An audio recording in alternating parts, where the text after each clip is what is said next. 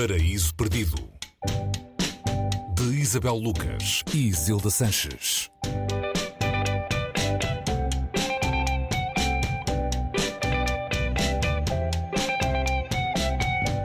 Olá, bem-vindos ao Paraíso Perdido. Olá, Isabel Lucas. Olá, Isilda. A tua sugestão de hoje é O Teu Rosto Amanhã, de Javier Marias, edição Alfaguara. Na verdade, O Teu Rosto Amanhã não é um livro, são três. Sim. Uh, é uma trilogia também tida como uma das obras mais emblemáticas deste autor espanhol, recentemente falecido, faleceu no dia 11 de setembro passado. Um, Javier Marias era um nome habitual nas previsões do Nobel da Literatura. Nunca aconteceu, não é? Não. Uh, mas ainda assim o Javier Marias recebeu outros prémios e muito reconhecimento, uh, não só como romancista, mas também como ensaísta, jornalista, cronista, Cronista. se calhar, mais concretamente. Um, tu não só conheces bem a obra do Javier, uh, como o conheceste, entrevistaste, não foi? Isabel? Sim. Uh, o que é que tu nos podes uh, dizer para nos ajudar a conhecer melhor este autor espanhol e também este O Teu Rosto Amanhã, estes te- três livros? É muito difícil em tão pouco tempo, mas hum, eh, basta olhar para a obra dele, olhando para os títulos todos dele e tentar ali encontrar um, um título mau e não existe. Hum, isso é qualquer coisa.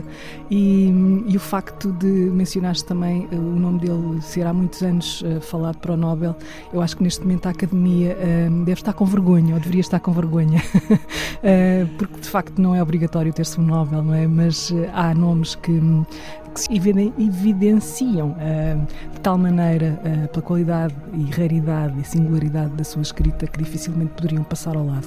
Javier Marias não era velho, longe disso, eh, tinha eh, 70 anos, ia fazer 71 e hum, provavelmente seria um nome que a Academia estava a pensar premiar mais tarde, mas nestas coisas convém dar prémio quando o prémio já é merecido. O Nobel é para os vivos e, e na altura em que eu falei com ele, eu falei com ele, lembro-me de ser uma semana antes, ou se calhar um dia ou dois antes de, de saber, o Nobel desse ano, foi eh, em 2018, 2017, agora estou aqui com uma pequena confusão, eh, 2019. De- Foi antes da pandemia. foi antes da pandemia, sim, de certeza. Ah, e ele, hum, eu, eu perguntei-lhe se ele, hum, se ele iria atender o telefone na manhã seguinte e ele disse que não atendia números que não conhecesse. Tá, dizia simplesmente que se viesse seria bem-vindo, mas não era uma coisa em que ele pensasse muito. Ah, mas para dizer que este, hum, este Teu Rosto Amanhã é uma trilogia, como disseste, são, são, são três romances. O primeiro volume chama-se Febre e Lança, o segundo Dança e Sonho e o terceiro Veneno e Sombra e Adeus. Uh, foi um, um- é uma obra um, que se pode ler, obviamente, separadamente, isoladamente, só um livro, uh, na qual ele teve oito anos, oito anos a trabalhar e, e era o livro, e vamos chamá-lo assim, o livro, pelo qual ele tinha mais afeto. Não sei se essa palavra será a melhor, mas sim, uh, era aquele livro que ele considerava que tinha dado tudo. E é uma espécie de homenagem ao pai. Um, o pai uh, de Javier Marias era um conhecido filósofo uh, espanhol que uh, teve que viver para, para os Estados Unidos por causa do, de- de- do franquismo, ou seja, alguém o denunciou. E este livro é precisamente uma reflexão sobre isso, aquilo que contamos, aquilo que ouvimos, aquilo que não conseguimos guardar, as pessoas eh, em quem podemos mesmo confiar ou não são confiáveis, ou será que algum de nós será plenamente confiável?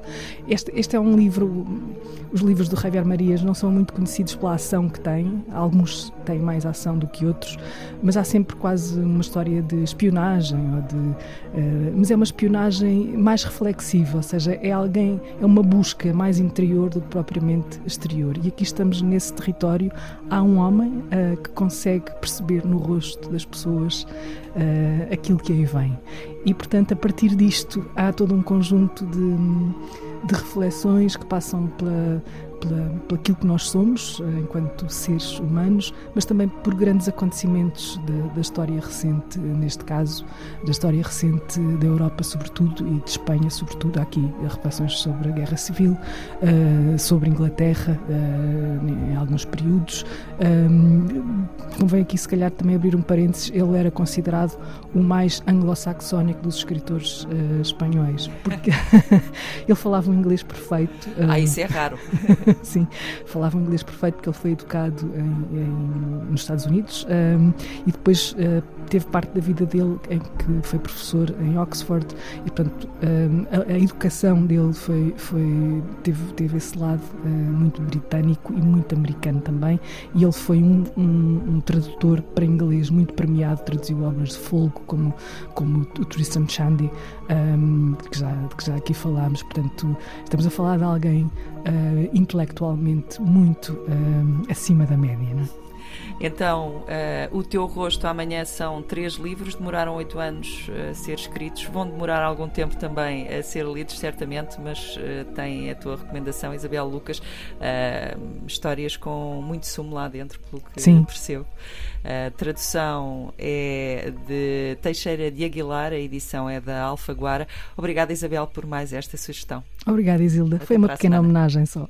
Agora a homenagem deve continuar lendo, lendo. então a obra do Javier Marias. Até para a semana. Até para Beijinho. Semana.